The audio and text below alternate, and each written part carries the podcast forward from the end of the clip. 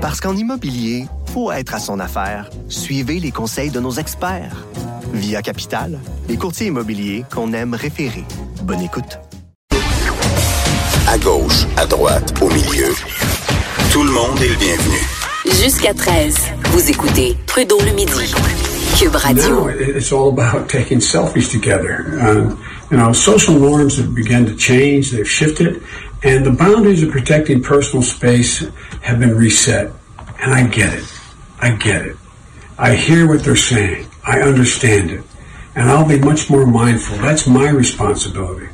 My responsibility, and I'll meet it.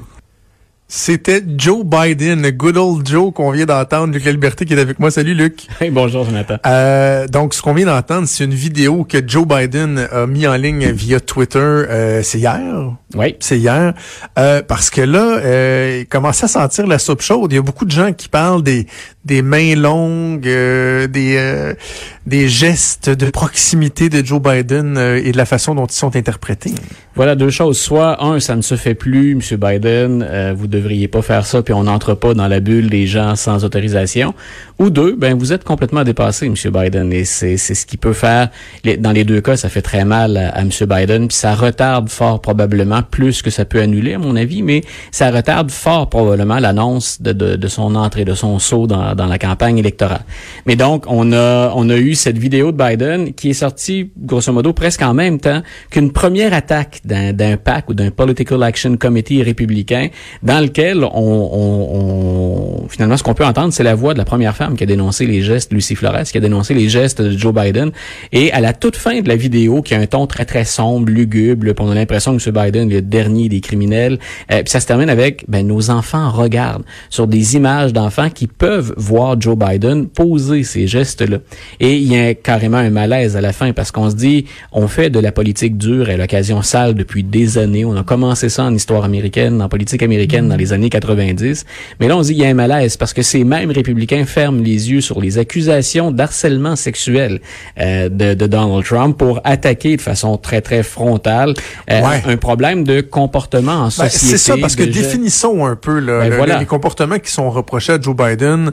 euh, et, et je te donnerai mon avis hein, sur, sur la chose par la suite, là, mais juste séparons les, les faits. Là. On parle pas ici de, de- d'harcèlement sexuel, d'agression sexuelle ou de gestes des- carrément déplacés. Ce qu'on ce qu'on dit, c'est que ce sont des, des, des approches ou des gestes non sollicités ou non désirés.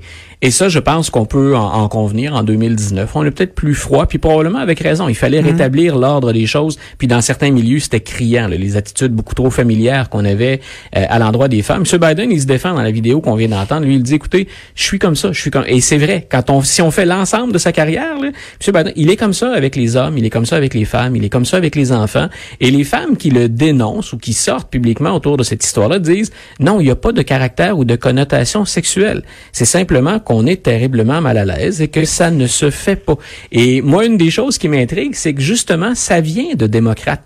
Ce ne sont pas à l'origine des histoires républicaines. Les républicains ne vont pas se priver de l'occasion de récupérer cette histoire-là pour nuire à M. Biden, que M. Trump craint, semble-t-il, plus que tous les autres dans, pour une Ah éventuelle... oui, ah oui. C'est celui qui, qui obsède, semble-t-il, Donald Trump. Il est inquiet que M. Biden puisse se présenter. Mais bien entendu, chez les démocrates, ça, ça fait mal à Biden parce que euh, leur électorat est plus féminin que masculin, les démocrates. Puis en plus, il y a cette question d'âge, de relève de la garde, si on veut. Ah oui. On veut du 109, il y en a dans le parti. Il y a beaucoup de candidatures, là, quarantaine, cinquantaine, début de la soixantaine. On fait pas d'âgisme, mais M. Biden, il a 76 ans. Et ce qu'on lui, une des choses qu'on lui reproche, c'est vous êtes là depuis toujours.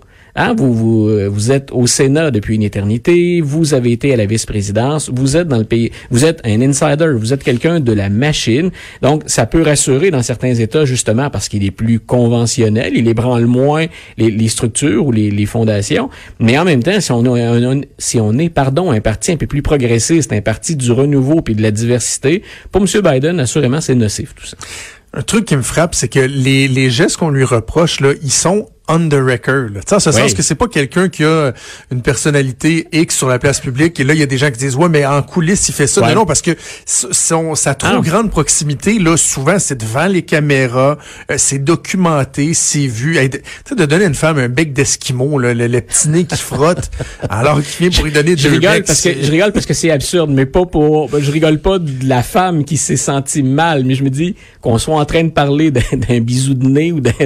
Mais non, c'est ça. Mais, mais par contre, moi, je, je te dis, j'allais te donner mon opinion. Moi, encore plus que jamais, ça me démontre que pour les démocrates, je comprends qu'en ce moment, si on regarde les sondages, bon, Biden aurait des chances et tout, mais on est loin encore de, de, de l'élection. Il y a les primaires qui vont permettre à certaines personnes de se démarquer.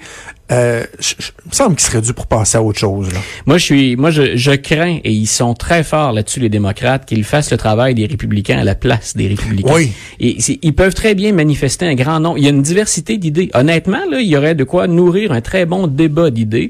Et je pense que les démocrates auraient intérêt à nourrir ce débat d'idées plutôt que de nourrir la division à l'intérieur de la formation politique.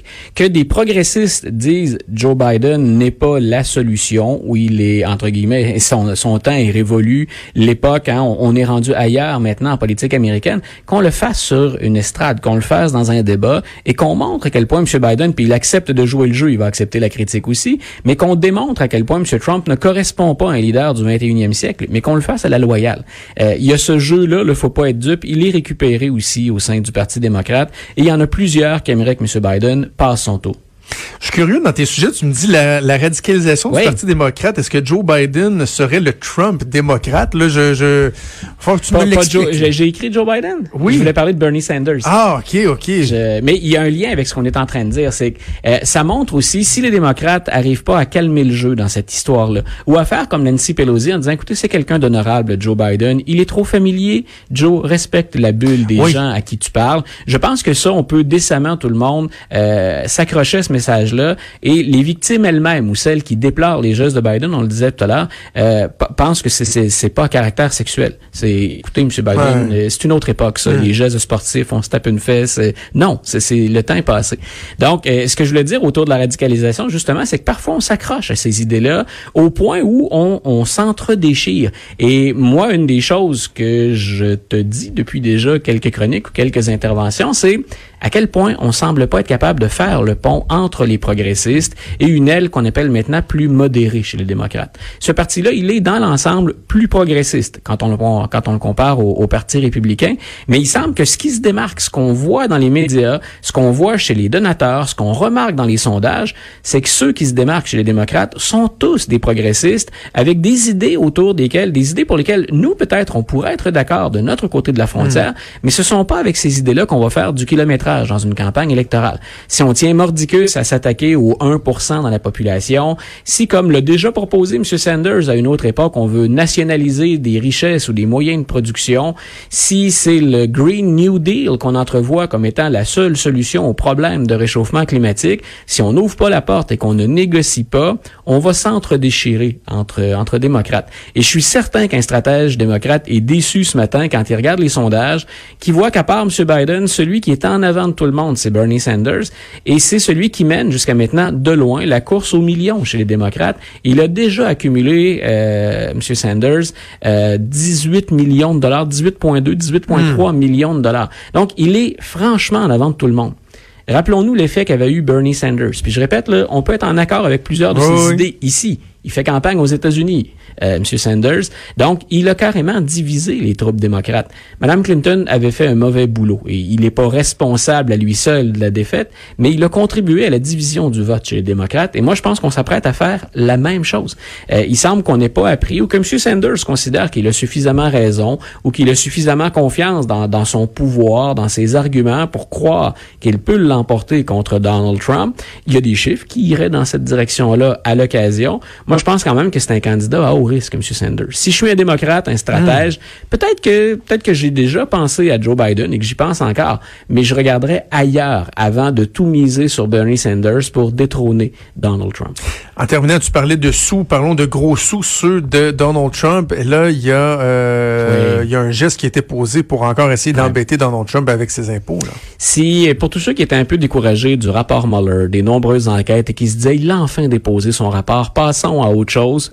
Hélas, on va rejouer des, euh, des, des bouts de nos anciens enregistrements parce que non seulement on se bat ou on se querelle actuellement sur la publication du, du dossier Mueller au complet, euh, idéalement pas caviardé, ce qui relève un peu bien sûr du, du rêve ou de l'utopie, euh, mais à, la, ce qu'on appelle le Ways and Means Committee aux, aux États-Unis, donc à la Chambre des représentants, on a carrément, par l'entremise du président du comité, M. Neal, on a carrément demandé au service des impôts à l'IRS aux États-Unis de produire six rapports d'impôts de Donald Trump.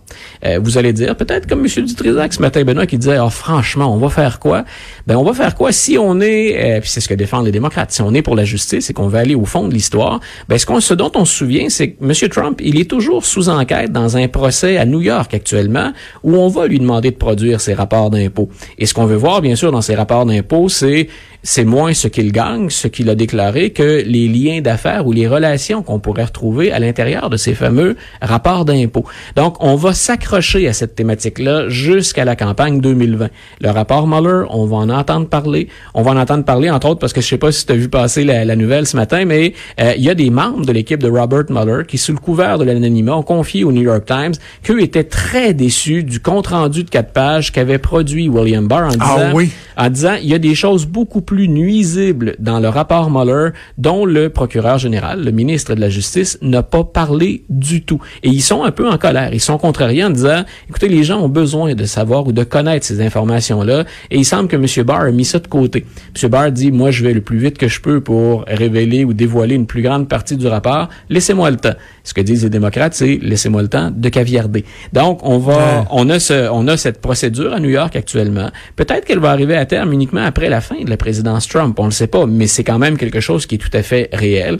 On a ces enquêtes euh, maintenant démocrates où il y aura un bras de fer parce que celui qui détient finalement le pouvoir de divulguer des informations de l'IRS, c'est Steve Mnuchin, qui est un des conseillers de Donald Trump. M. Mnuchin a dit non, vous les aurez pas, les rapports d'impôts. Ça se peut très bien que ça aille encore devant les tribunaux parce qu'on a le droit à la Chambre des représentants d'exiger ce type de document de n'importe qui, selon la séparation des pouvoirs qui est faite aux États-Unis. Donc tout ce millimélo euh, de, de, de d'embrouillamini euh, judiciaire. Mm-hmm. On va traîner ça jusqu'un 2020, Jonathan. Des heures et des heures et des semaines et des mois de plaisir. On aura l'occasion d'en perte de temps selon ce qu'on avait à faire dans la journée. que la liberté, notre spécialiste en politique américaine. Merci, toujours un plaisir. Une bonne fin de journée. On la semaine prochaine. On t'écoute demain matin avec Benoît Dutrisac. On fait une pause et on vient. Jusqu'à 13.